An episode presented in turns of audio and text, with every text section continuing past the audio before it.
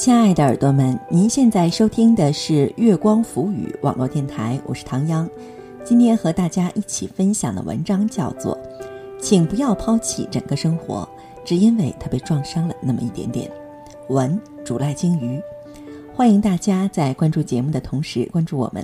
新浪微博查找“月光浮语网络电台”或唐央的个人微博“月光下的唐央”。微信搜索公众账号“有间茶馆”，或者搜索我们的官网三 w 点 i m o o n f m dot com 来与我们取得及时的互动。请不要抛弃整个生活，只因为它被撞伤了那么一点点。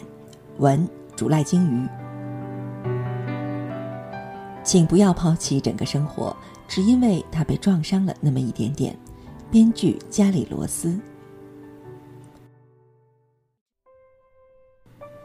电影剧本写作基础第五章开篇是这句话，有种特别的温度。虽然是四月，但气温还在冬季的末梢和春季的纵贯之间来回摆动。这样的天气最适合出行。有天晚上从火车站步行回家，天桥上有一个神情严肃的后背着手的老人，长久地伫立在路灯下。不知道他在思考什么，他只是紧盯着过往的人群，认真地探寻着路人的表情。从他的眼睛里看不出什么与重负有关的东西，他只是自然而然地站在那里看路人。这或许有些无聊，但我想，如果我有时间的话，在马路边上我可以站上一天，因为旁观者永远最轻松。希望自己有天有资格做一个局外人。去年每天早上需要早起，骑上自行车，掺杂在汹涌前进的人群中，拼命的蹬车，但两旁的电动车还是飞速的掠过了我。那时候有一种恐慌，害怕被时代抛弃。虽然自己的生活或许已经千疮百孔，但努力想要融入整个时代的浪潮的决心却十分坚定。在低谷的时候，会无时无刻地感受到那种被抛弃感。去年毕业的时候，什么也没有着落，和别人拥有的那种确定的灿烂不同。我需要面对的是不确定的，甚至有些凶猛的未来。那时候遇到了很多事情，现在看来或许不值得一提，但当时恐惧会时不时地像凛冬的风一样趁虚而入，如同底下的路并不十分结实。在向前走的时候，还要提防着脚下是否有陷阱，害怕极了。脸被生活打习惯了，受过的巴掌或许都会变成馈赠。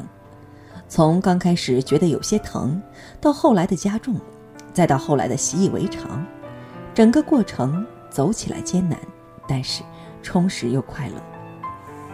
爱上做饭以后，觉得自己有部分时间是不属于这个世界的。喜欢这一点，就像隐居一样，所以特别爱做饭。每次登车时、排队时、追赶公交车时，都会下意识地去联想那样一个比喻：需要再加把劲儿啊，向前奔跑吧。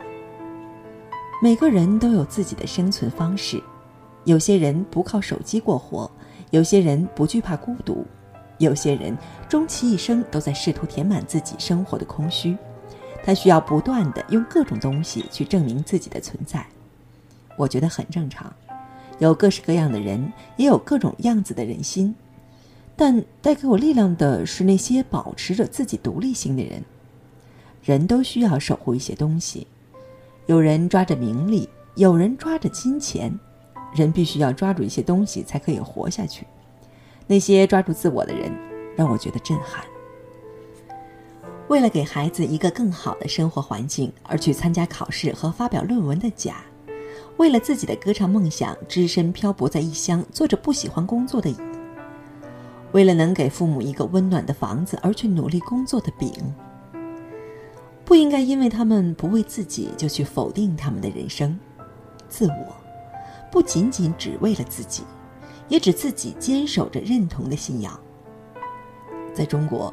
努力是廉价的，因为大多数人都在付出；但同时，努力又是奢侈品，因为太多的人浑浑噩噩，不是因为他们看不清，而是因为他们不愿意清醒。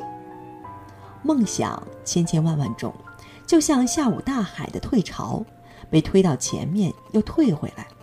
辛苦的人们呐，不停地进行着战斗。也许他们不是站在金字塔的顶端，也许他们也没有被巴结的可能。我相信，生活那些幸福的可能，蝇营狗苟、阿谀奉承丛生的大厦，背面也是诚实努力、昂扬向上。背面有时虽处在黑暗中，但总有一天，海浪翻滚之时，光明排山倒海而来。他们发出的声音，足够使大厦站立。而我们的世界会因此更美好。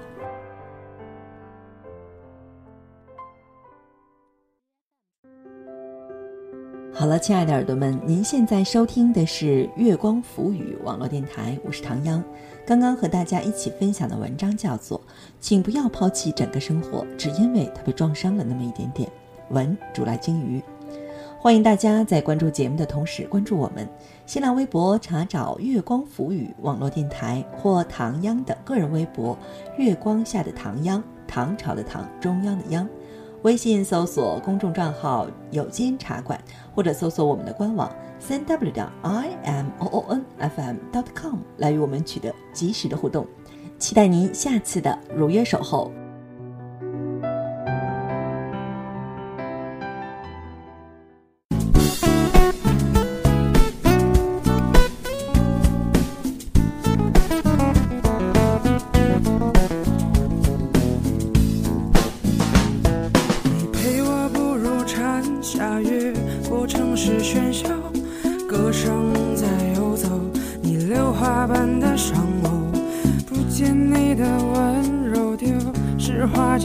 间